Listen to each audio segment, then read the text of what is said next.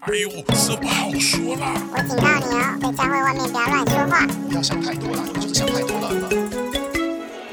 教会小本本，欢迎收听教会小本本，我是胡迪，我是口水鸡。我们今天要录一个节目，题目叫做“年轻人为什么不来教会”。真的假的？我已经不是年轻人了，其实我也不知道。有啊，其实这是一个蛮严重的议题，因为呃，根据这个呃很多的对基督教的研究发现，或者说你普遍去各个教会看现在的青少年团契或所谓学生牧区的话，跟前几年相比，这个人数啊跟状况都有一个大幅的下滑，大家都其实蛮恐慌的，是很大幅，是是其实蛮大幅的。那聊这个问题，我们特别邀请了一个来宾，他常年在教会做所谓的学生工作，是。那我们欢迎我们今天的来宾小飞侠。Hello，大家好，我是小飞侠。小飞侠，要不要自我介绍一下？呃，我在教会国中就在教会长大，然后我在国中的时候就已经有参与青年施工的服的服饰，然后呃，后来陆续大学，然后社青其实都有，所以大概。服饰青年工作已经十二三年的时间，那今天很高兴有被邀请来分享这样的主题。十二三年历史也太悠久，真的。那小飞侠是彼得潘吗？就越讲越，现在是要聊电影还是漫画？没有啦，我只是觉得，呃，毕竟我们从实物，然后实物之前都是实物啊，之前的来宾都是实务，然后这次是做一个人了，卡通人物。对，小飞侠。OK OK。那小飞侠，你们教会现在年轻人多吗？我们年轻人蛮多的哈，就是有上百，有上百哦，好谦虚的感觉哦，感觉应该更多才对。所以算是台湾的各个教会里面青少年工作蛮好的一个教会，这样子对不对？对，但是我觉得人数来看有时候也不准啊。像我们教会就是属于年轻人，好像。一直都上百，但是就是已经十几年上百，就是、哦、就是那个数字十几年来都没十几年都没。对，要看那个趋势啦，对对不对？就是因为教会很大的话，他搞不好一直都很多，嗯、可是那个多的意思，其实自己心里知道，就是一直是在往下。其实并不是，其实其实整个趋势看起来就是，除了一些特定的教会，他们在青年工作有有一些突破或有一些发展，或者是有一些嗯。特别的做法，所以年轻人可以继续投入在教会当中的人数是够的。大部分普遍台湾教会其实不是台湾哦，连美国、韩国什么样？我们上次提到韩国的教会也是，那个年轻人对于教会的这个进入教会这件事情，或者是年轻人年轻基督徒离开教会这件事情很严重。那为了这个问题，我们其实当然也没有办法用想象的，因为毕竟我们都已经是社会人士了，所以我们特别做了很多各方的田野调查，有幸。有些同工是呃调查自己的教会，然后有一些是在网络上，甚至我们也委托知名那个专业那个 基督教什么 IG 帮我们 民营帮我们调查。那我们这收集了一些答案。那我们觉得，我们今天就就这些答案呢，特别来聊聊看，大概有什么原因，然后也聊聊我们的看法。那通常。在年轻人不来教会，我们把它分成两个点啦。第一个就是属于他本来可能是基督徒，然后他可能或是甚至他是生下来就是在教会长大，那他们选择可能就不再来教会，或是慢慢的退出教会。那第二种就是属于所谓的他可能以前都会有一些新加入的学生，就是年轻一代的加入教会的人，但是随着这几年我们发现越来越少年轻的人愿意加入教会，这是属于第二种，就属于呃。对，就第一代基督徒的的的的的什么生生长可能越来越少，这样子是是是，所以我们今天就希望，呃，我们先来聊一聊，呃，教会为什么留不住年轻人？好了，就是说，一很多人其实其实其实，如果就我们身旁人统计或我们访问年轻人，其实他们对基督教或多或少都会有或或都有印有一些印象，就是他的同学或他的朋友曾经邀请他过去。邀请他去教会过这样子，所以他们对教会其实都有一点点经验。圣诞节啦，一些特别聚会啊，福音茶会之类的。可是为什么现在年轻人越来越难被 keep 在教会里面？他们去了几次，觉得嗯就不想去了的原因是什么？这样子，嗯，好啊。那以上有这些，有一些第一个，我们看看他说教会规则很多，就很麻烦，很不方便。嗯嗯，哦，教会规则很多。有哪些规则？这里提到有一些就是，呃，很多很就教会可能会有很多规范，是不是？对，很多规矩，道德伦理的规范这样子。好啦，那就是男生跟女生之间嘛。哦，特别在这个对两性别，可是我们从小就这样啦，就是什么男女有别什么的。你的从小是那个年代的从小，可是现在年轻人的从小好像没有这么这么就在性别议题上面的那个分界越来越模糊，我觉得彼此的互动好像也比较自然跟敞开了。像我们以前那个年代，天哪，真的好老，还会有什么男女分班啊？这种男男男生班、现在没有吗？男生校、女生校的状况很多，现在很少。是吗？不是还有北一女跟建中啊？就是就是这那些念得出来的学校而已，其他后来全部都是男生女生合在一起了啦。哦、这么严重哦、嗯？对啊，所以性别议题上的确就是在呃年现在年轻人会觉得天哪，你们也太八股了吧？例如有什么八股了？有没有什么？小飞侠，小飞侠说说什么男女之间什么叫做八股啊？其实我不是很懂。像我们。有我应该说，我有听过一个规则啊，一个规则。这规则不是我我这边的规则，但是是我听过的规则，就是某一个时间点之后，就是男生跟女生是不可以联络的。某一个时间点 什么意思？中午十二点吗？特别是晚上，晚上，因为晚上因为有一个说法是晚上夜深人静，这个感受比较澎湃，情绪比较容易起伏，比较感性一点。呀呀，所以就会造成说，哎。牧者或者是牧长，他可能就会说啊，这个时间点后你不准联络，但是造成一个不便，就是说，比如说有些人他去打工或他去实习，他很晚才下班，大家下班的话必须讨论报告啊，他必须要跟他的组员或他们班的人有一些互动的时候，哎，有个规则说不行。对对，我想问一下，他不能联络是说不能跟他教会里面的。异性联络，还是他就不能跟所有世界上的异性联络？都都不能，都不能，好严格哦，还蛮严格的。对，可是每次听到这种，我从小听这种东西，我都会觉得，可是为什么会有人接受这样的严格啊？就是哦，虽然我知道，好像真的有人就。就是好，那我就不联络。可是照做很不很很不合，就是我觉得会照做也是蛮特别的。应该说，呃，在教会里头，他们的照做一一开始他可能没有这样的认为，但是他来到教会，他信了耶稣，甚至他对这个信仰开始产生兴趣，他想要了解这些人怎么生活的，他想要了解这些基督徒或是这些团体小组他们怎么互动的时候，他们就会接受到一些教导。那可能他想要取得大家认同，或者是他想要。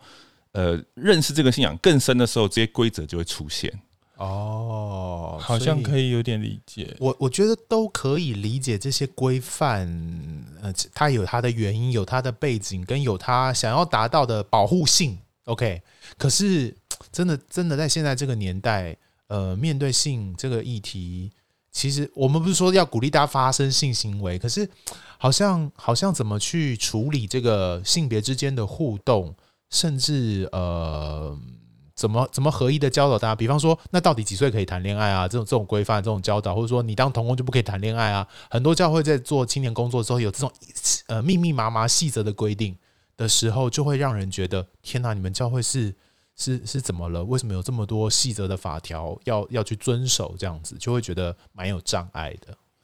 但是我还呃，我就是比较，我刚刚听你们讲，我心里就是在想，因为从我的时代就一直不乏有一堆就是教会里面，然后年轻人谈恋爱，然后什么发生关系怎么样，就是我觉得这种千百年来不变，就是大家小时候就是。成长就是会有这种问题嘛？对啊。那不可能到这个时代，这种问题忽然变比较多，大家忽然比较想谈恋爱。我觉得不是，也许是因为这个时代跟以前资讯的流通性就是比较不一样，因为人手都有手机，他他他的手机就可以看到全世界，所以当然某方面说，是不是大他们接受的资讯也比较多？但是但是我们去。去传递我们的教导，或是我们所谓的规范的方式，却没有改变。我们还是哦，我们还是用一样的方法，想要去去跟年轻人说。但是你懂我，我我你懂，就是我听到小飞侠说不准跟异性联络这种，我就会觉得，嗯，好，我直觉就觉得是什么偷懒的人会讲出这么偷懒的方法。哦，我觉得你怎么可以这么偷懒？太古老的方法了，就想说，对不对？我只是觉得太有点偷懒呢、就是是是。我我我可以理解他可能很担心，可能谁跟谁又不小心未未未成年发未婚怀孕或未成年发生关系，可能他们想的是那种，但是防止那一种事情，以至于用这么懒惰的方法，我就会觉得，嗯，是太小看年轻人了。这是一回事，可是我觉得，呃，刚刚小飞侠讲的另外一点，就是教会可能想要用这一种看似不合理的规定来训练年轻人的顺从感。你要不要对这个宗教、对这个信仰顺从？从这些规范里面，然后去看出，哎，你你是不是一个愿意就有一个？顺服即是蒙福的逻辑？就之前你们有哦提到的，对不对？是啊，所以可是呢，这样子其实某方面来说，可能不是所谓性的议题，而是某一种就是。在训练年轻人到底可以接受这些东西，接受到什么程度啊？那这样听起来就是年轻人可以接受这些也蛮不可思议的，不是吗？他他自己其实选择他要接受，然后最后他受不了，是这样吗？麻烦的地方就是他用一个呃宗教信仰的词汇在包装这件事情啊，就说你是基督徒，所以他会这样子连结，你是基督徒，所以你要顺服执政长，呃，不是这样，你要顺服上面领袖怎么教导，那。那那这个话一说下去，那个顺服到底是顺服上帝还是顺服人的这个这个错置感就，就就在年轻人身上会造成一个困扰，或者说他要顺服还是不顺服，他有没有办法分辨得这么清楚？那我觉得对于对于年轻人来说，就会很不容易去判断。所以很多人因为在这样的状况之下，然后特别碰到感情、碰到性的事情，他们就可能受不了，他们可能就觉得教会真的不是适合的吗？对啊，因因为我我的看见是我发现刚刚讲的这个规则造成的会出现三种人啊，就第一种人他就是听到这个规则出现之后，他说好我就顺服，而且我完全的顺服，然后我也不要思考了，因为我思考会让我很痛苦。我相信神是我的神，所以啊这个规则是神赋予这个教会或这个团体的一个标准，那我就顺服。那他就。他就干脆就可能某个程度他就不思考这个部分。第二种就是思考，但是他就是走一种还是参与，就是上有政策下有对策。那第三种就是刚刚这个有谈到的另一种，可能比较极端，就是他可能最后就一开始很顺服，后面就发现他过得很痛苦。然后我还发现有一种人，他就会生气，他就是会离开教会，或干脆后面才攻击教会，觉得说，哎。你们当初的规则害我怎么样怎么样，害我交不到女朋友，害我交不到男朋友，害我怎么什么什么，嗯，就出现了这些东西。哦，好像是哎，对啊，所以这种其实是还要看年轻人本身到底是有多听这些话，是不是？我觉得这是一个问题，就是他不听话会造成里面的的纷争，那他双面人也会造成他自己的分裂。然后如果他很顺服，我自己也会有点担心这样的人养。以后就是在教会里面继续要别人顺服的人，你知道吗？就是我们的教会就变变成这样，不断的在这个一绝对顺服的概念里面继续继续成长跟陪伴下去。可是其实有点恐怖。必须说实话，这种这三种人后来长大就是教会现在的现状啊。你说你现在在教会看到就这三种人，对，一种是完全不不鸟教会的，另外一种就是双面人，然后第三种就是很痛苦但一直顺服的人。没有别的可能吗？可以可以可以可以有正面一点的，好，对不起，例子吗？好啊，所以因为这样子，年轻人都不喜欢来教。可是我觉得这样子的不喜欢，某方面来说还蛮认真的啦。嗯，就是他们是在纠结一些事情，然后他们，嗯，他想要成为一个门徒，或者是参与那个呃教育训练的一部分他，他心里有在纠结，所以他选择离开。好，那这个理由听起来蛮。蛮正面的，其实某方面我觉得算算有在认真想，他认真过了，他认他认真过，他只最后选择要或不要。是啊，是啊。好，那另外一种说是，呃，我看到这个，他说每天都有聚会，还要祷告会，还要什么会，然后服侍很多，被当工具人操到死，然后没有人要牧养我，这种听起来就老基督徒啊。哦，所以他在教会觉得自己只是一个被一个被用来服侍。用的一个一个一个存在，他并没有一个被牧养或在这个信仰一个真切的信仰领受感受的一个状态，这样对。但是这个这个应该不是这个世代年轻人不来的主要原因吧？我觉得长久以来应该教会就是这样子的状况吧。但是我觉得这回这这也是一个可能哦。为什么？像像我觉得，如果在过去的年代看到这样子刻苦耐劳的形象或榜样的话，一个牺牲奉献的人就会觉得，好，我要像他一样牺牲奉献，舍己摆上，然后像他的样式来服侍上帝。对，可现在年轻人可能不会这样想哦，真的哦。我要平衡的生活啊，谁跟你做做到死啊？我就是要达到一个好的平衡啊！我该休息的时候就休息，该工作的时候就工作。我为什么要？就有的人可能看到呃这些服饰的样态，或看到所谓的传道人的状态，他决定。以前人可能会羡慕，好，我要牺牲奉献。可现在年轻人觉得，我不要跟他一样。哦，我觉得有这个落差。我想到一个故事，就是有一个牧者，他讲过一个故事，就是说呃，有一个女生，她就拿了一个火车票。然后她就有一个中国宣教的意向，然后她拿着火车票，全部的家当啊，什么东西都舍下了，她就坐一张单程的火车票，然后去服侍中国的偏乡，然后不回头。那以前我们听到可能会觉得啊，好感动哇，她真的是义无反顾。但我把这个故事曾经讲过给年轻人听，他们的反应完全不是这样，他们觉得说，哎，这人是不是有点毛病，或者是那他要不要结婚？就是他第一秒刹那的想象不是。那个那个感动跟那个牺牲是，那他嘞？那那个人他他接下来呢？那他的生活有没有被顾到？哦，好像那个起起起头切入的点跟我们完全有点不同，所以我们现在现在新的一代对于教会这样子服侍的看法，跟我们那个时代真的不一样，真的不一样哎、欸，真的不一样。我以前就是。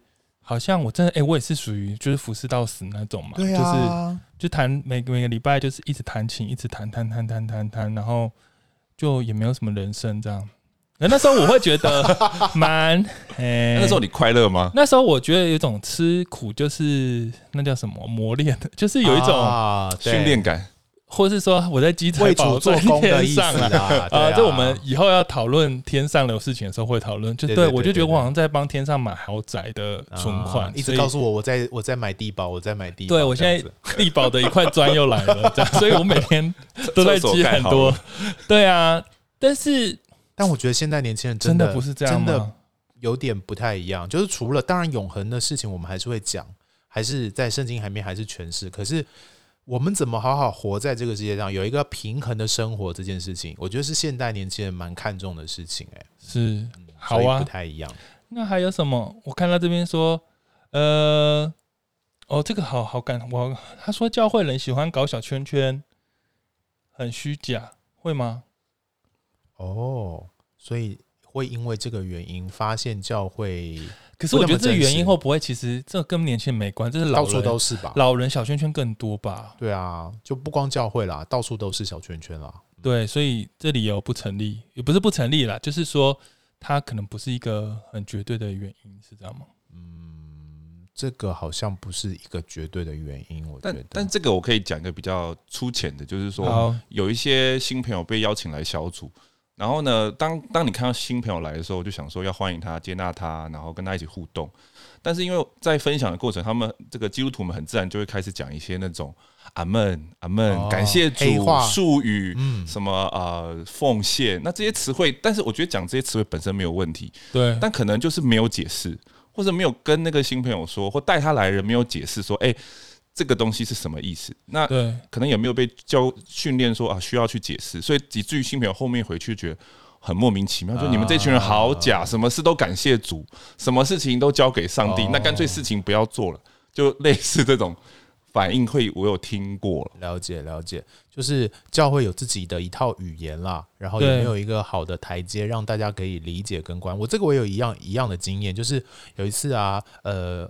我在一个学校里面要举办一个一个福音茶会，然后结果呢，我们想说那请一个一个学生来带诗歌好了，结果他选的诗歌全部都是什么圣灵充满我，然后什么天国敞开降下来的这种诗歌，然后新朋友来了很多人十几个人，然后全部都傻眼，你在你们在唱什么东西啊？什么叫天国敞开降下来啊？什么叫做什么？就是很多奇怪的词汇，然后我这个这个的确是呃，好像要去。但这个我觉得是技术性问题啦，哈，就是其实稍微注意一下，要要注意，就是说你邀请来的朋友，你要讲他听得懂的话，不要把教会里面的黑话术语全部带进去，让让大家可以更有更有台阶的进入到你到底在说什么的这个状况。是，然后再来我们来讲，还有一个他说有一种懒人包文化哦。什么是懒人包文化呢？就是哦，例如前阵子有那个讲信就是开礼物的那个，就是觉得说、哦、很有名哎、欸，那个被骂惨的。超惨这样子有没有？就是那天我们好像也有开了，我们有回应一下，也有回应，但是就是年轻人会因为觉得这样可能不想来吗？应该说，我觉得呃，教会在传递一些真理或者是一些美好信念的时候，这些过程都是很 OK 的。但因为现在年轻人可能注意力不集中，或者他资讯太超载了，变成他很容易呃想要很快速得到答案。很迅速得到捷径，得到他要的资讯。那可是有时候教会在跟这些年轻人对话的时候，他就想要学这个方向。比如说，他就懒人包哦，原来真理就是这样子，原来爱就是这么简单的解释。原来哦，刚刚讲拆礼物这件事情，那变成说好像一个真理，其实可能是一个很庞大的脉络，或者是一个很深刻的一个一个一个经历。好了，但是被解释得很简单。那年轻人听到的时候就想说：“哦，原来你是这样啊！”那那那另外那样子呢？那因为他没有听完全部嘛，所以他就是片面的理解，很容易就误解，或者是没有办法传递出正确的资讯给给年轻人。我是有看到这样的现象。嗯，因为的确，这时这个世界一直越来，大家都越来越没有耐心呢、啊，越来越注意力不集中，大家就只能看图。最好只要图文字越少越好，因为大家没办法听太久、太太冗长的东西，所以你太复杂的解释，其实某方面我们也承认，就是好像越年轻的人越不喜欢看这些东西是没错啦。嗯，但就像刚刚小飞侠说的，所以教会如果因应这件事情，他就让更多事情变更简化吗？然后年轻人就不喜欢了吗？我觉得。呃，在这个时代，这是一门学问，就怎么样把一个深奥的东西讲得大家可以理解，是一个蛮蛮需要的一个功夫。其实不论是教会内外，都要做这件事情。那教会里面更是，如果要试着分享教会里面的信仰概念的时候，当然也要学这个功课，我觉得没有问题。可是我觉得麻烦的是哦，这个以以以那个拆礼物这个这个事件来谈的话，你就会发现它里面讲的一些概念里面。包含了很多跟现在年轻人或者说现在社会所理解或广泛接纳的一些性别论点有一个很大的落差。好，我不是说教会有这样的有跟社会有不同的落差，呃，概概念有有不一样是不好的。我们教会的想法可能本来跟社会本来就有一段距离，可怎么样去搭桥的把这件事情讲得清楚，讲得讲得合理。然后让大家可以理解跟接受，不能用一个很简单、很片面的。就就你就会发现，像以前可能大家对于社会学啊，或对于这个性别议题没有太多研究，可现在人其实蛮多有深入研究的人，他在讲性别的时候是很很注重那种字句，或者说它里面所要传达的议题会不会有那种呃性别刻板印象啦，像那个拆礼物那个就。把女生形容成礼物嘛，对不对？然后啊，把性当做一种礼物，然后男生是那个拆礼物的那个人，仿佛把这个性别角色刻板刻板印象这个东西把它带进去了，就会对于现在年轻人来说是性别议题来说是一个非非常敏感的一个状态。那教会在谈这些议题的时候，如果没有注意到这个普遍社会都都有一个概念或敏感性的时候，可能就会触碰一个又一个的地雷，这样子。啊，那我讲比较。可怕的话是，我觉得，我觉得问题会不会是，其实，呃，我觉得拆礼物这个问题跟年不年轻人没关呢。我觉得拆礼物可能就是，可能这几十年我们从我开始学习的的成长教育，在教会的教育，就是拆，可能一直都在拆讲拆礼物啊，只是可能大家讲习惯拆礼物，没发现最近讲不行。我意思是说，并不是到现在才开始流行讲拆礼物，只是讲几十年，然后只是以前我们那个时代觉得怪的人，大家也不好意思讲。没错。然后更特别是，明明教会在上面讲一套，然后下面的我我认识同工作都是另外一套，但是 大家都很会演，所以也你讲你的拆礼物，我也认同。然后我私底下做我的事情，也另外一件。但是我发现。我想要用正面的来看待现在的年轻人，是我觉得现在年轻人不像我们以前这么的虚假，或是说这么的对，装或是装模作样。对，他们就会直接把它讲出来，哎，他们就直接指出他不喜欢这件事情，也许这是社会气氛或什么，他就直接把它讲出来，他就说这到底在干嘛？对，那这到底在干嘛？我觉得我也不觉得年轻人也许完对完全反对教会对于性的诠释，嗯，但是我觉得这中间就有一个，就是我们是不是应该要好好想，我们到底在表达这些东西的时候，是不是不能再这么。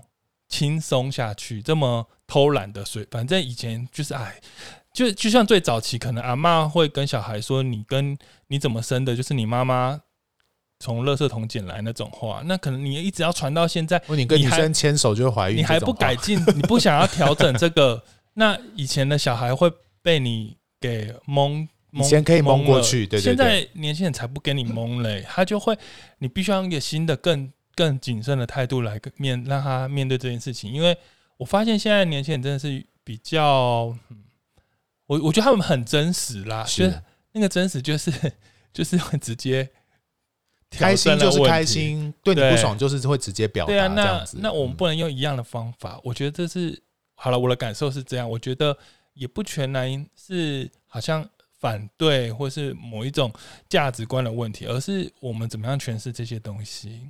哦，对对对，我觉得这我蛮认同你说的这个。那只是刚刚讲过来，所以呢，所以年轻人真的是现在都都听不了太复杂、太冗长。像有人会来抱怨说讲到都太长，你们的经历是这样吗？讲到真的都太长吗？没办法，现在年轻人，我们自己也是啊，看手机、看影片都那么习惯了。你现在看一个超过一千字的文章、两千字的文章，你就你就有有点。你就常常会恍神，或被别的东西吸引注意力啊！注意力不集中这个问题，太就是在现在这个社会是一个明显的状况。嗯，所以，所以我们大家的东西现在都越来越简化。可是这样子就很奇怪。我们刚刚就说人家教会都太简化，没有把东西讲清楚。然后现在我们又讲年轻人注意力又不集中，所以教会是不是也不得不变这样啊？是个挑战，是个挑战。可是我觉得。没有不好，这个挑战没有不好。其实，在以前啊，比如说在天主教那个时期的时候，讲道其实是整个崇拜的一部分而已，大概只有二十分钟左右。对，而到了现在，就马丁路德改教之后，讲道变得篇幅跟比重越来越大。可是，其实我们就可以去检讨跟反省这件事情。现在的年轻人到底需要的是一个体验式的？我们在我们的崇拜让他体验了什么？有没有体验到上帝的神圣？有没有体验到上帝的丰富？讲到很重要，但是它真的只是其中一个部分。我们是不是可以把它精简化，然后让它可以更更让年轻人可以理解的传递传递出去？我觉得对教会来说的确是个挑战，但是这个挑战，我觉得我不会完全用负面的角度来来面对它了。好。那年轻人为什么不来教会呢？还有一个，教会很不够潮，不跟不上时代。你们觉得教会真的跟不上时代吗？会有人会会有人会去教会，是因为看到教会很很潮很 fashion 吗？以前可能会，现在是是啊，以前会，现在是以前有一阵子是蛮教会的活动，感觉是蛮酷很酷的，对。嗯，好像是。但是现在，比如像桌游店呐，然后电竞呐，像像我自己的经验哈，我自己的经验就是，我小时候那曾经拿过一次电玩冠军，然后这个电玩冠军就是教会办的哦，是教会集体办的，所以那时候当然觉得很酷，因为那时候我是学生，所以觉得哇，我在我好像荣耀组，而且我还玩游戏，那个游戏就是一个运动型的游戏，对，哇，觉得说啊，荣耀组。但现在你看那个电竞，他们办的多么的 有声有色，而且又专业，声光效果，可能他不用去教会玩了。这个社会上的他们都是盈利组织嘛，他们带的东西可能是更好玩的。现在现在教会要做这件事情，都显得不够专业了，对不对？都觉得比不上别人了。所以好玩很重要，对不对？所以我觉得不要用好玩来吸引了，好玩一定比不过别人。来教会玩，你去外要玩去外面玩就好了，外面更好玩。对啊，所以呢，所以所以所以我觉得是策略问题。教会现在应该要试着不要用好玩这件事情来吸引年轻人哦，不然很尴尬，对不对？因为你比不过别人啊。那这样子，现在流行网红，流行那些社群的那些东西，是不是教会应该要考虑一下？因为大家是不是有一点点正在在想接触年轻人，就是把自己变成网红啊？嗯嗯嗯。那但是这个方向是不是？我觉得它就是一个媒介，一个途径。的确，就可以用这个媒介跟途径来接触不同不同的族群，可是不要把它当做你的目标。我要成为一个网红，当做你教会的目标，我觉得这个是没有没有比不上别人的啦。因为你要讲新三色，讲不过别人；你要搞笑，也搞不过别人。笑的都是教会里面的那些那些人在笑啊，外面人更不想笑，觉得不好笑啊。所以你们觉得啊，这样子是不是听我们？如果听到现在那些想知道呃怎么办的人，是会越来越不知道怎么办，很失望哎、欸，就说啊天哪，怎么办？年轻人这样也不行，那样也不行哎、欸。像像我的经历，好，比如说刚刚提到这样讲到好了，对，像我现在的个人个人经验的解法，就是从比如说三餐啊，如果三餐的比喻是讲到，我就是变成少量多餐啊，我就拆解，是、哦、我可能以前一篇一篇的信息，我可能讲一次，我现在把一篇信息分成三次讲。啊，因为因为就慢慢慢慢吃，我发我这样我发现这样子他们可以接受，就是要适量掌握一点点重点，对不对？对，嗯，这样蛮好的，这样这样这样的确是是如此。可是就会有可能会有教会的领袖会觉得，天哪，他们没有办法理解全部更多更深的真理，就有就有不够了解信仰的危机啊？会不会有这种声音出现？就是就是想把你塞满塞到饱这样啊，真的是。那再来还有什么？哦，还有价值观，因为现在多元社会，很多新的、更多的各种价值，跟年轻人所属的社会其实有点不太一样。哇，这真的是一个大挑战，我觉得。唉，怎么说呢？我觉得，呃，我觉得现在，当现在的科学啊，社会科学也好，或自然科学也好，或生物科学也好，都已经慢慢慢慢推演到一个。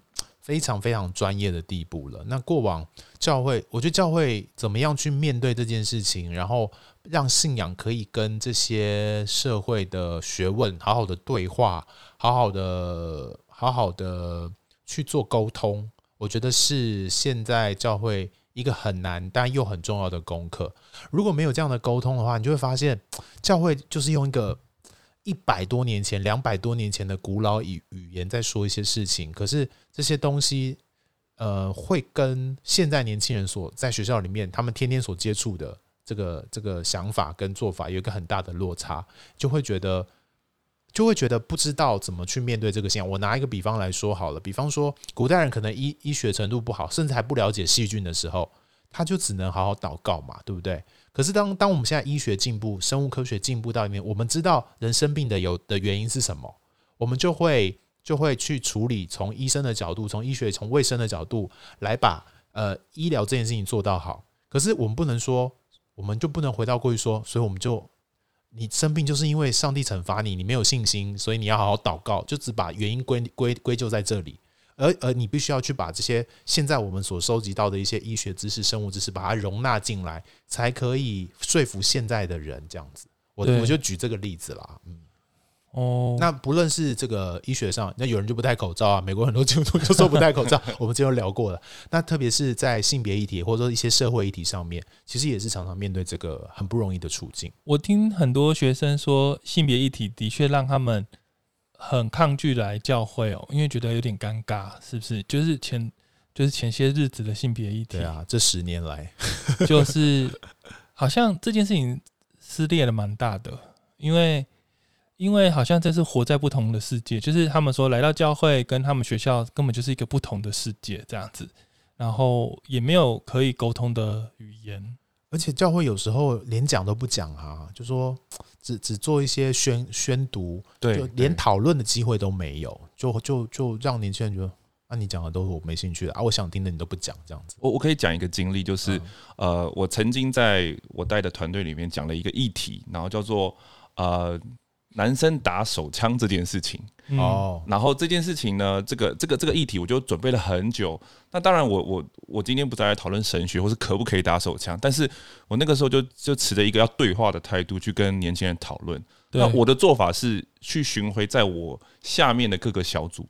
后来我去了一个小组之后，居然他们反应超热烈的，因为他们说没有一个领袖或一个童工曾经这么开放的，因为我也是男生，就这么开放来讨论这件事情。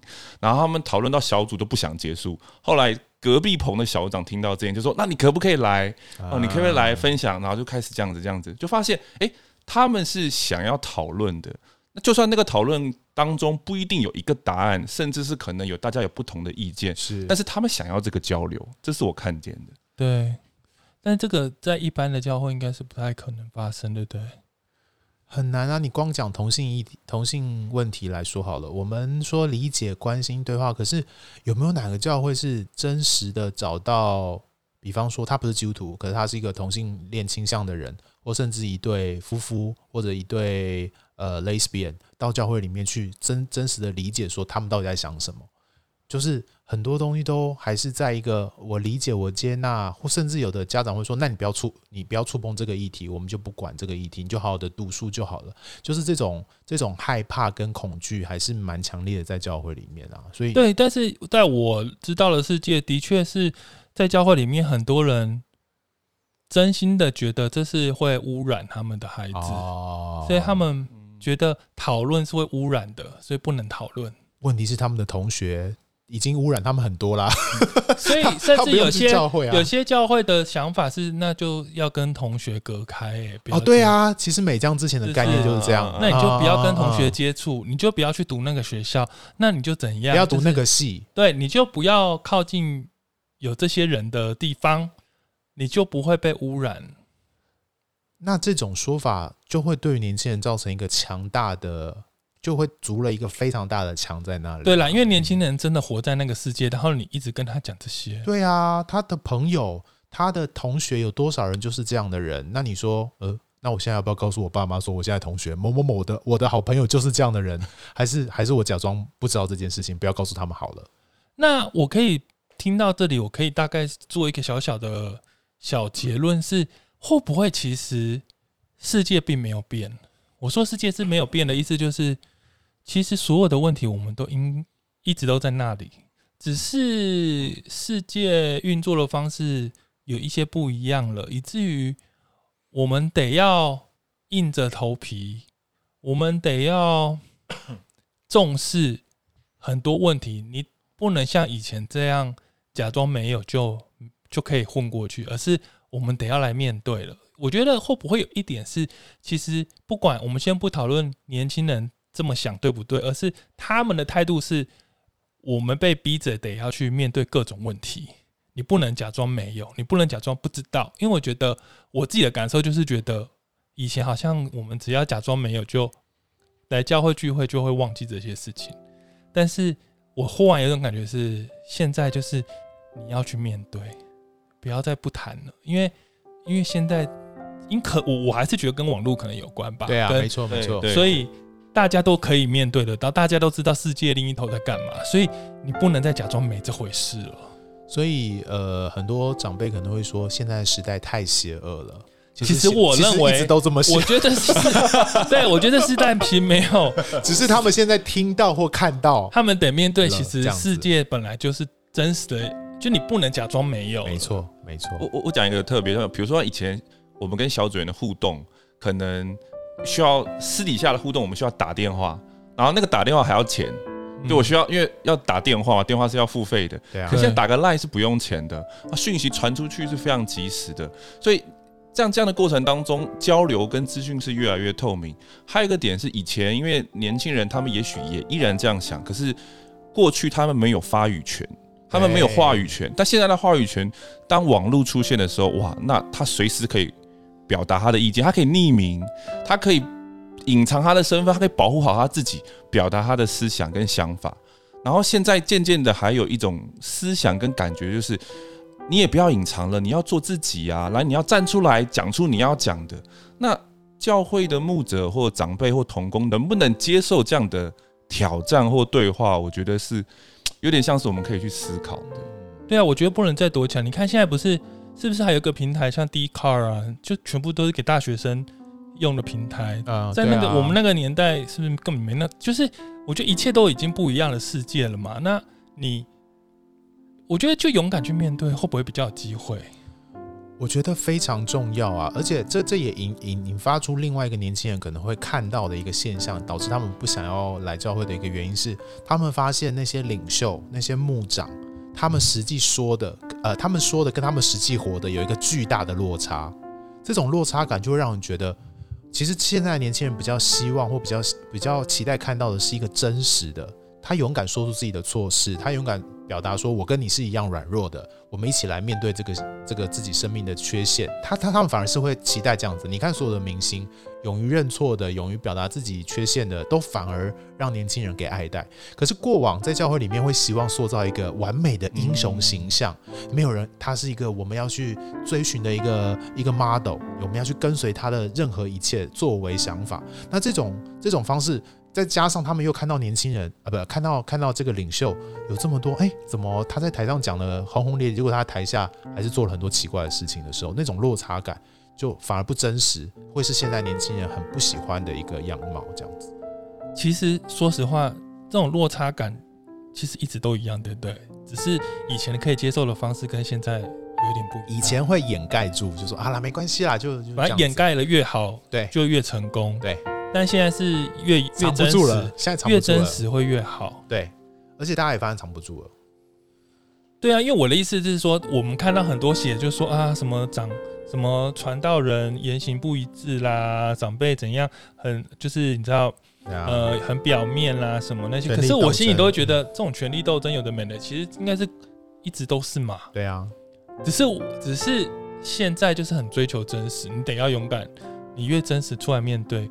可是某方面来说，我觉得这也没有不好啊，就代表 push 就逼着大家都要更，更心脏要更大颗出来面对，这样。我觉得是一个，我觉得对基督徒的生命来说，这是一件非常好的事情啊。就是，呃，当然传道人的确有他，或者说教会领袖有一个上帝所托付他的一个特别的身份，有一个特别的呼召，有特有一个特别的呃职分，要去教导、陪伴、牧养。呃，你的群众，你的会众，但是同样的，这群人都是罪人。那我们怎么在这种两种身份里面达到一个好的平衡？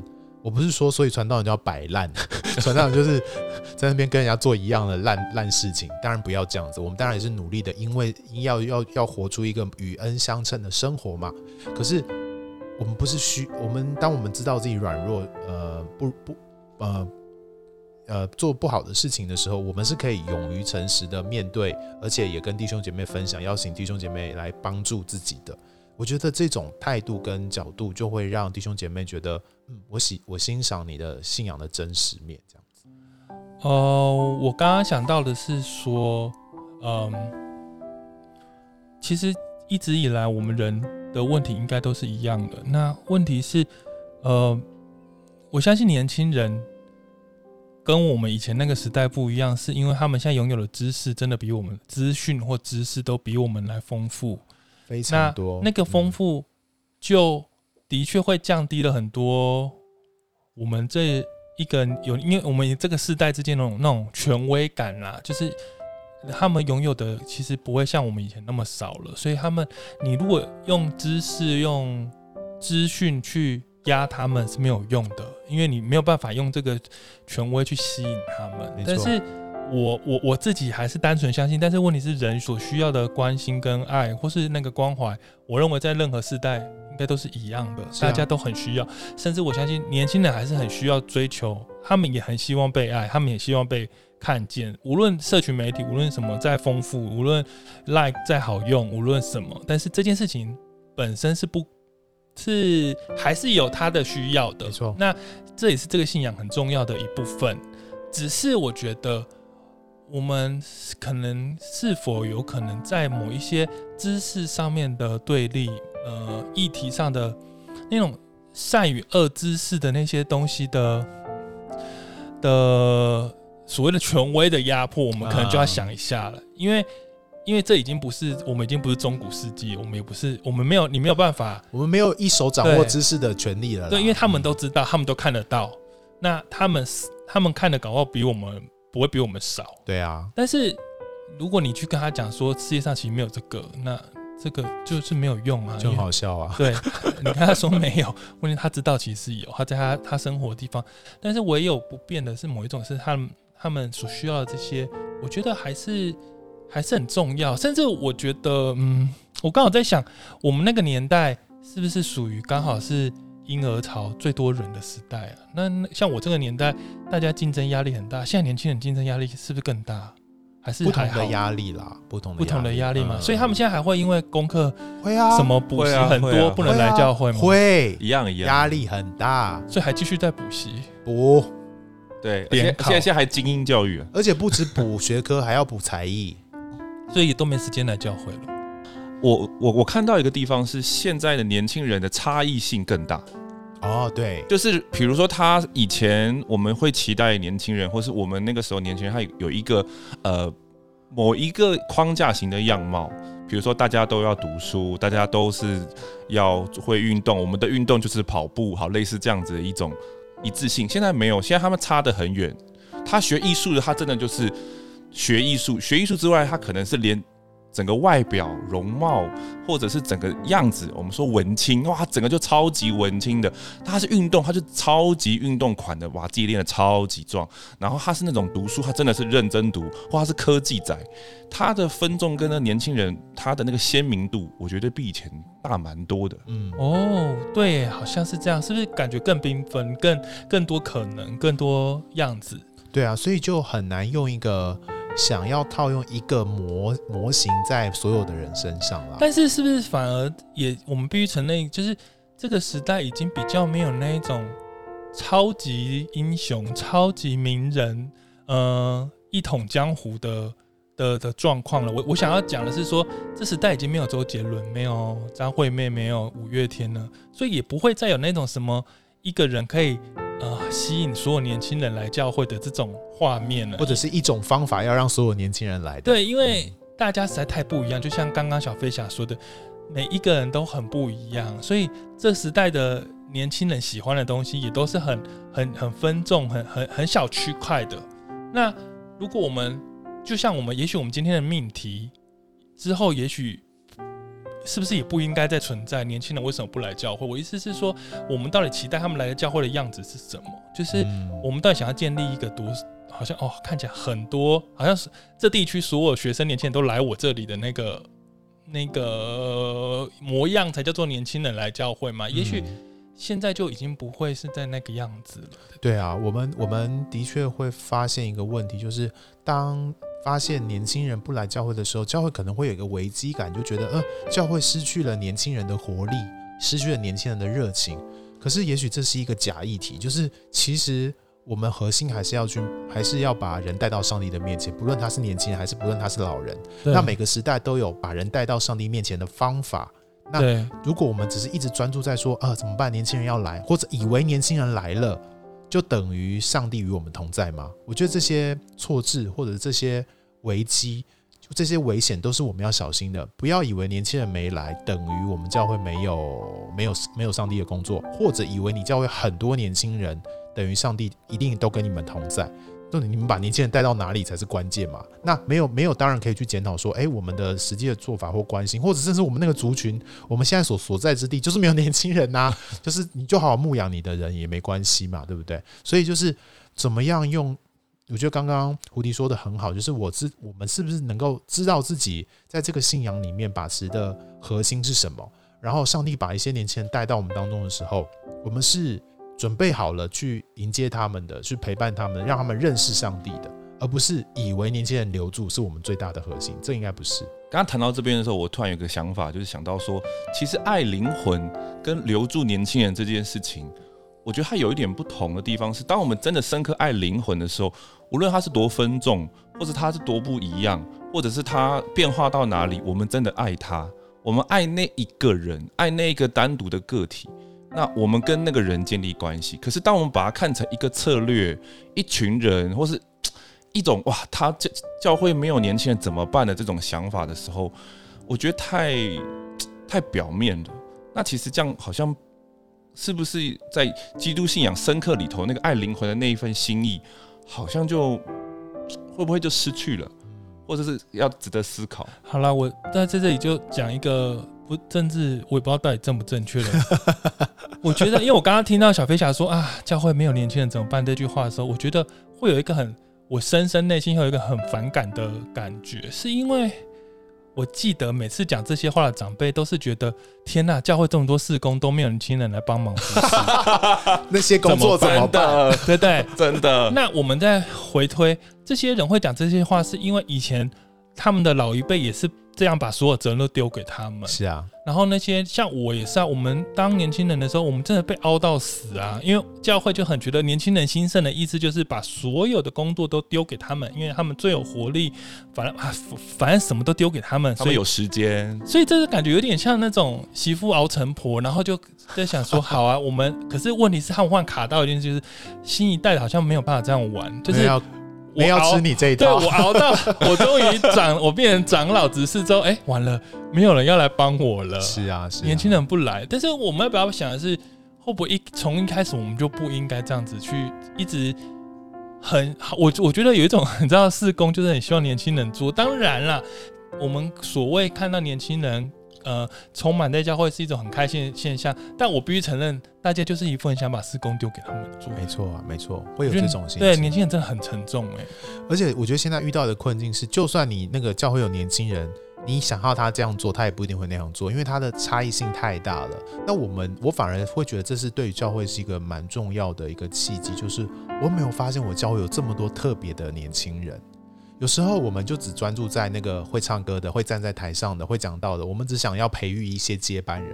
可是我们教会，如果我发现那个很会做电脑的人，我发现那个很会画画的人，我发现那个很会跳舞的人，然后他怎么样可以，我们可以在他的他的这个特别的恩赐上面，他特别的这个才能上面，可以一起来进入我们的教会，但好像又在使用他这样子。我不是要使用他，我的意思说，能不能欣赏他的这个差异性？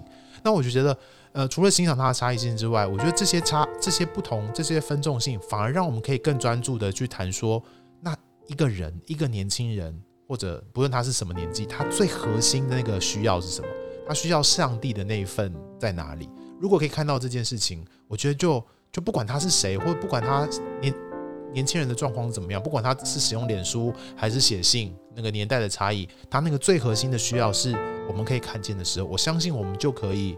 去掌握，然后去把握，然后去把它带到上帝的面前，因为这个才是他灵魂最深处的需要。哇，我们今天的讨论的确是没有什么结论，但是这样很好诶，因为我们没有要改善这个问题啊。也许我们从问问题，我们就要先想一下，我们有没有问对了问题。嗯，蛮好的。